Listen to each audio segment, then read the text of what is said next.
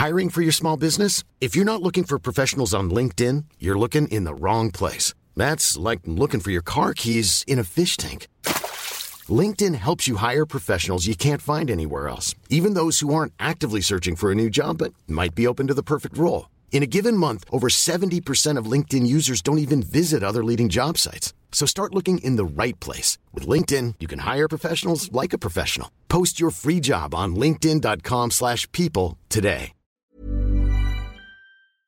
Eine neue Folge, alles gesehen. Heute ein bisschen früher, heute ist alles ein bisschen anders. Wir sind, wir sind jetzt schon am Dienstag da und Heiko ist da, aber es gibt ja auch was zu feiern. Ja. Heiko, es ist ESC-Woche. Wir freuen uns. Richtig Bock, los geht's. Alles gesehen. Emus heiße Tipps für Filme und Serien.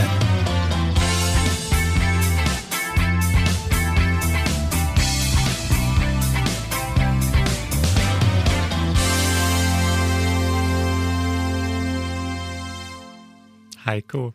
Es wird so spannend. Ich hab so Bock. Es ist so gut. Äh, normalerweise hier ja immer alles über Filme und Serien, aber diese Woche habe ich Narrenfreiheit, denn es ist der ESC. 200 Millionen Menschen werden am Samstag den Eurovision Song Contest live aus Liverpool sehen. Und wenn du das auch gucken willst, dann ist das jetzt der Podcast, den du hören musst, um alles. Ne? Wir reden jetzt, Heiko, über, wir reden über die großen Favoriten, über die großen Kuriositäten des ESC. Das ist ja immer auch ganz wichtig, diese ganz schlimmen Beiträge, wo man sich denkt, was hat sich das Land denn dabei gedacht? Und wir müssen an dieser Stelle sagen, der Podcast heißt Alles gesehen und alles zum Eurovision Song Contest hast du gesehen. Es gibt kaum einen größeren Experten als du. Deswegen, wenn du etwas zum ESC wissen willst, musst du dir jetzt anhören, was Emo zu sagen hat. Ist, es ist wirklich so, dass ich die ganzen Vorentscheide gucke. Also ich, ich informiere mich nicht nur darüber, welches Land denn jetzt welchen Song schickt, sondern ich sitze dann sechs Wochen am Stück jeden Samstag und gucke mir den schwedischen Vorentscheid an mit allen Semifinals. Die haben ja vier Semifinals, von denen jeweils äh, zwei Titel dann gewinnen und ins Finale kommen und zwei weitere Titel ins Semifinale kommen. Das heißt, man hat insgesamt sechs Sendungen und die Schweden gehen voll darauf ab. Das ist ja auch so eine Sache. Wir in Deutschland sind es ja gar nicht uns ist nicht mal bewusst, wie andere Länder den ESC zelebrieren. Wir fragen uns so ein bisschen, ja, woher kommen denn 200 Millionen Leute, die das gucken wollen? Und die Antwort ist, andere Länder flippen aus beim ESC. Für die ist das immer noch nach wie vor ein Highlight des Jahres. Und ich, ich lebe das voll mit. Sehen wir Deutschen das zu negativ? Naja, ich glaube, dieses Klischee, dass wir Deutschen gerne jammern, das stimmt schon so ein bisschen. Mhm. Und wenn wir jetzt halt einfach auch in den letzten Jahren immer Pech hatten und letzten Platz gemacht haben, dann bietet es sich an, darüber zu jammern. Und dann entsteht so ein bisschen eine äh, sich selbst erfüllende Prophezeiung. Das heißt, Deutschland schneidet schlecht ab, alle Leute beklagen sich darüber, dadurch wollen Künstler nicht mitmachen, weil sie ja nicht irgendwie bei so einer blöden Sache mitmachen wollen. Warum? Weil wir dann schlecht abschneiden und dann schneiden wir auch schlecht ab, weil die, die dann mitmachen, halt es waren noch nicht mal alle schlecht. Ich fand ja Malik Harris mit Rockstars ein super Ja, Titel, aber halt absolut. nicht den richtigen Titel für den ESC. Das war das Problem.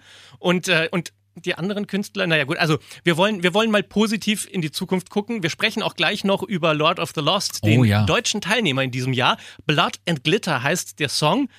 Und ich bin, ich bin sehr guter Dinge. Aber fangen wir vorne an. Also, äh, je nachdem, wann du diesen Podcast gerade hörst, wird am Dienstag veröffentlicht und Dienstag ist auch das erste Semifinale. Also da treten die ersten Länder an, die hoffen, einen Platz im Finale am Samstag zu bekommen. Am Donnerstag ist dann das zweite Semifinale und die besten zehn von den beiden Semifinals plus die Big Five, also Deutschland und äh, England und äh, Die Geldgeber. die, die, die, die Geld bezahlen, Frankreich und Italien, die sind eh dabei und auch die Gewinner vom Vorjahr, nämlich die Ukraine. So, aber gehen wir jetzt erstmal auf die Kuriositäten. Und da ist dieses Jahr wirklich einiges dabei, bei dem man sich denkt, wie konnte das passieren und wie konnte das auch im Vorentscheid gewählt werden?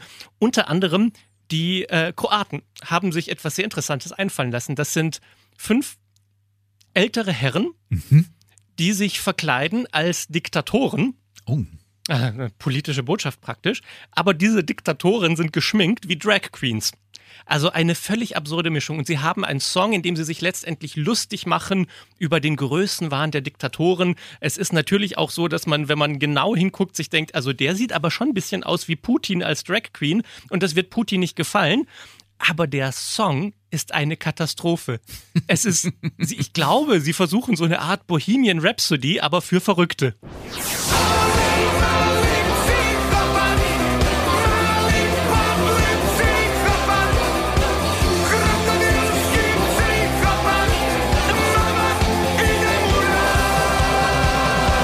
Das ist mir jetzt schon, Oh. es ist mir jetzt schon genug. Ich Ja. krieg jetzt schon Kopfweh von diesem Song, aber man muss sich vorstellen, die, die stehen da halt wie Drag Queen Diktatoren und haben dann auch noch so Raketen auf dem Rücken geschnallt, die Feuerwerke rauspusten und tanzen damit über die Bühne. Ich kann mir irgendwie auch nicht vorstellen, dass sie rausfliegen. Nerven dich diese politischen Botschaften? Ich halte es für völlig illusorisch zu glauben, der ESC sei nicht politisch. Mhm. Und die EBU, also die, äh, der Verein, der hinter dem ESC steht, hat ja als Statute, nein, es darf hier nichts Politisches stattfinden. Das ist ein Musikwettbewerb. Und das ist einfach Quatsch. Es ist immer alles irgendwie politisch. Wo willst du die Grenze ziehen? Damals, als Jamala für die Ukraine gewonnen hat, war das ein Song über die Krim-Tataren, ihre Großeltern, die von der Krim vertrieben wurden. Das ist, galt dann als okay, weil es eine persönliche Geschichte war. Aber natürlich war es ein politischer Song im letzten Jahr hat die Ukraine mitgemacht. Na, die hat jetzt nicht gewonnen, weil die den wahnsinnig besten Song hatten. Irgendwie muss man eine Lösung finden, aber dann wiederum gibt es ja tatsächlich Songs, die disqualifiziert werden, weil sie angeblich zu politisch sind. Ich erinnere an diesen äh, Disco-Song, der hieß We don't wanna Putin und es war geschrieben Put in, Oh. was aber grammatikalisch im Englisch natürlich überhaupt keinen Sinn, Ja, Sinn ja. ergibt, sondern erst wenn man es zusammenliest, äh, ist es We don't want Putin. Mhm. Und dann ist es eine politische Botschaft. Das wurde nicht erlaubt. Andererseits, Verkas Verdutschka hatte den Song Lascha Tumbai. Mhm. Und jetzt wird sich jeder denken, oh ja, das ist wahrscheinlich ukrainisch und bedeutet irgendwas. Nein, es ist ein Fantasiewort. Lascha Tumbai bedeutet gar nichts. Es ist nur so, dass sie auf der Bühne stand und gesungen hat Lascha Tumbai und hat aber ein bisschen genuschelt und es klang eher nach Russia Goodbye. Oh. Das wurde dann erlaubt Ja. weil sie hat ja nur genuschelt und offiziell heißt der Song Lascha Tumbai, was nichts bedeutet. Also, die Politik beim Heikel. ESC, ja, wirklich eine, eine ga- ganz große, komplizierte Sache und ich finde, man muss, man muss da mit, mit einem sanften Auge drauf gucken. Ich finde es auch Quatsch, man muss die Kirche im Dorf lassen. Möchtest du dir noch einen grässlichen Song anhören? Unbedingt, dafür bin ich da. Wir haben Soarele Shiluna aus Moldawien Ja. von Pascha Parfeni. Da musst du dir vorstellen, er hat so einen komischen Schamanenanzug an, zwei Tänzerinnen neben ihm, die beide jeweils Hirschgeweihe auf dem Kopf haben. Und die tanzen dann um einen Flötenspieler.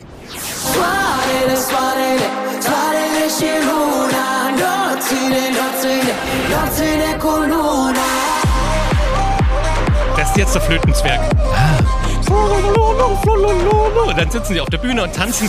Also, Aber es fällt auf. Es ist definitiv ein ESC-Song, das Ja. muss man sagen. Aber es klingt auch wirklich sehr wie für den ESC geschrieben. Absolut. Und auch so Das inszeniert. mag ich ja immer nicht. Also wenn man, wenn man das Gefühl hat, es wurde jetzt nur dafür geschrieben, um bei den anderen äh, gut anzukommen, äh, diesen typischen ESC-Sound. Ich finde es immer gut, wenn jemand einen überraschenden Sound hat. Ja, und da finde ich, hat Norwegen nämlich auch wieder dieses.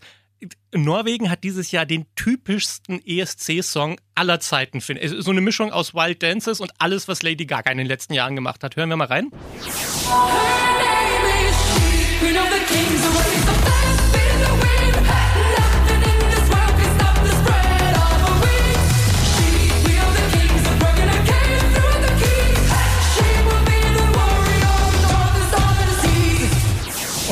Es natürlich nicht nur, dass es ein Song ist, der total nach ESC klingt, sondern was beim ESC immer funktioniert, ist die eine hohe Note. Die muss man dann auch treffen. In dem Fall klingt das bei ihr so.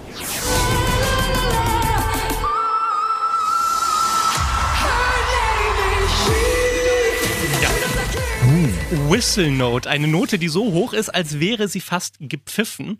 Dann wird Hoffentlich trifft sie die. ja, wenn nicht, ist ein Problem. Gell? Ich würde nie so ein Risiko eingehen. Ich kann doch die, die drei Nächte vorher nicht schlafen, wenn ich weiß, ich gehe jetzt auf die Bühne und entweder treffe ich den Ton oder treffe ich ihn nicht und meine Absolut. Karriere ist im Eimer. Naja, sehr schwierig. Aber gucken wir uns doch mal die großen Favoriten in diesem Jahr an. Ja. Und da kommen bei den Wettquoten immer zwei Namen.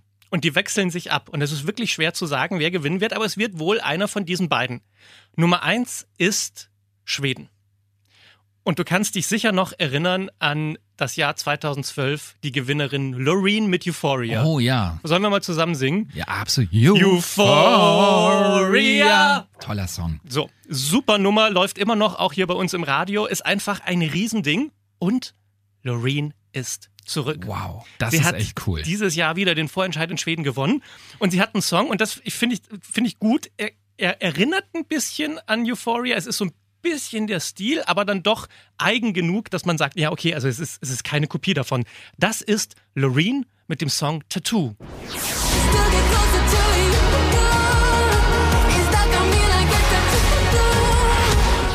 Tut man sich damit einen Gefallen, wenn man das zweite Mal dahin fährt?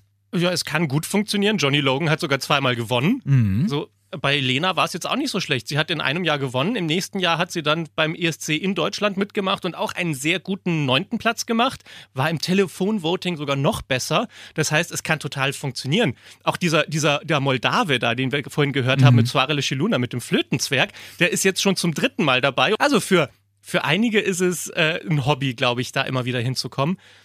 Und ähm, bei Loreen muss man auch sagen, es ist jetzt, glaube ich, der richtige Song zur richtigen Zeit und sie hat eine Inszenierung, die fantastisch ist. Sie steht auf einer erhöhten LED-Bühne und hat eine zweite Bühne spiegelverkehrt auf ihrem Kopf drüber, Wow. die sich mit ihr hochbewegt. Das heißt, sie tanzt erst im Liegen Mhm. und ist ein bisschen wie so in einem Sandwichmaker eingeklemmt zwischen zwei Bühnen. und je krass. mehr der Song aufgeht, desto mehr geht dann auch diese obere Bühne hoch und desto mehr kann sie dann aufstehen und mittanzen. Es sieht sensationell aus. Und sie würde eigentlich gewinnen, wenn da nicht Finnland wäre in diesem Jahr. Der Finne ist so ein verrückter Typ, der einen finnischen Song singt. Der heißt Cha-Cha-Cha und ist Rammstein als Techno-Version. Das ist so auffällig, was er auf der Bühne macht, dass ich mir vorstellen kann, dass er damit wahrscheinlich gewinnen wird. Pidän toksic kiinni juomista niinku.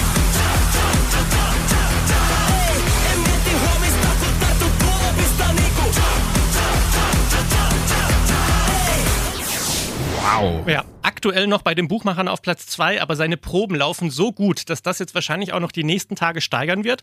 Und dann wird er wahrscheinlich mit ein bisschen Glück den ESC gewinnen. Aber es gibt ein paar andere, die auch noch wirklich brillant sind. Unter anderem Italien mit einer Ballade, da schmelze ich dahin. Se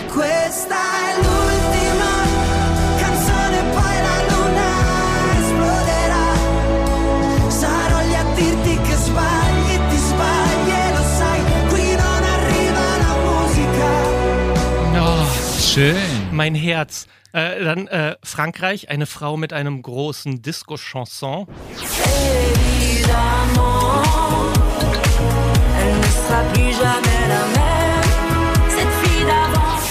Die Gastgeber von Großbritannien haben einen lupenreinen Popsong. Instead I wrote a song, I feel much better now.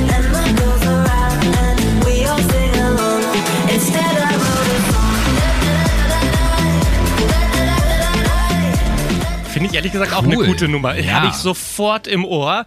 Und äh, das, das Einzige, was ich ein bisschen schade finde, ist, dass die Ukraine jetzt als Gastgeber, ne, nicht als Gastgeber, sondern als Vorjahresgewinner im anderen Land einen Song dabei haben. Das, das, das ist einfach nichts für mich. Hör mal rein.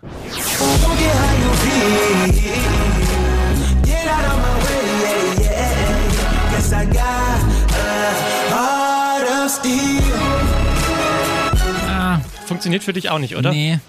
Ich, ich hoffe ja, dass es dieses Jahr keine Kriegsmitleidsvotes geben wird. Irgendwie war es verständlich im letzten Jahr, aber absolut, wie siehst du das? absolut. Letztes Jahr fand ich es auch äh, so, dass die ja keinen Song hatten, der besonders schlecht war, sondern es war ja, dass man sagt, ja, es ist in Ordnung, dass es ein politisches Statement ist und dass der Song ganz okay ist. Ja. Ähm, aber ich glaube, ein zweites Mal wird es das nicht geben. Ja, und ich glaube, der ESC gespannt. würde auch Schaden nehmen, wenn jetzt Ja. wirklich wieder die Ukraine gewinnt. Dann müsste man ja jedes Mal jemandem dann den Ja. Vortritt lassen, bei dem es gerade schwierig ist. Ja. Ja, naja, und mal davon abgesehen, wer hat denn Lust, dann im dritten Jahr wieder den ESC zu sehen, wenn man eh Absolut. weiß, wer gewinnt? Genau. Ja, also in dem Fall glaube ich, es ist ein Musikwettbewerb und es muss bei Musik bleiben und äh, das tut es in Deutschland auch. Mhm. Und zwar ziemlich gut ich sage dir, wir werden nicht den letzten Platz machen in diesem Jahr. Bin ich sehr gespannt jetzt, was du als absoluter Experte sagst, was der deutsche Beitrag ähm, schaffen wird. Hören wir mal rein. Blood and Glitter, der Song von Lord of the Lost.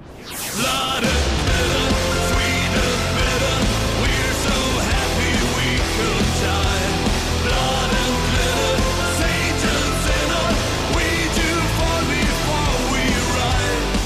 Für mich ja ich, ich finde das Genre schwer einzuschätzen, weil es ist eine Mischung aus Hard Rock oder Heavy Metal, Ja. aber auch so Glam-Rock-Zeug. Und So gleichzeitig aus, ne? ist es eigentlich ein lupenreiner Schlagersong. Ja. Es ist eine, ein, ein Eigentlich Hook. eine geile Kombination, weil man auf der einen Seite irgendwie was Melodiöses hat, auf der anderen Seite ist es nicht langweilig. Ähm, ich bin sehr, sehr gespannt. Was wäre dein Tipp? Du sagst Top 10, oder? Ja, ich glaube, dass Deutschland in diesem Jahr reelle Chancen auf die Top 10 hat. Es ist jetzt schwierig, wir wissen ja zu diesem Zeitpunkt, Anfang der Woche noch nicht, welche Startplatzierungen Mhm. sie haben werden. Und die Startplatzierungen spielen schon eine große Rolle. Wann also kommt das raus? Donnerstag, Freitag? Freitag. am Freitag, genau. Am Donnerstag sind ja die letzten Ah, ja, richtig. Finalisten aus dem Semifinale gewählt worden. Und dann wird am Freitag entschieden, okay, jetzt wissen wir, wer Mhm. alles im Finale ist, jetzt gucken wir, in, äh, auf welchen Platz sie kommen. Und äh, bei äh, Deutschland ist es so, dass wir schon wissen, dass wir in der zweiten Hälfte stattfinden werden, aber wir wissen noch nicht auf welchem Startplatz. Die Bühnenshow sieht fantastisch aus. Sie tragen rote Lacksachen und sind extrem geschminkt und stehen auf so einer riesengroßen Stahlpyramide. Das ist der, auch der größte, das, grö- der größte Aufbau auf der Bühne in diesem Jahr. Also eine sensationelle Sache und liefern einfach ein Pyrofeuerwerk ab, sondergleichen. Ich habe wirklich große Hoffnungen und man muss mal auch sagen, die Buchmacher sind ja immer relativ nah dran an den Ergebnissen. In den letzten Jahren wurden wir immer prognostiziert auf dem letzten Platz und wer hätte das Es gedacht? war so. Es war der letzte Platz. Und aktuell stehen wir auf Platz 15. Also Wow. gar nicht mal so übel. Ich glaube, die Top 10 ist drin. Ich freue mich sehr auf Lord of the Lost und Blood and Glitter. Blood and glitter, sweet and bitter. We're so happy we could die. Blood and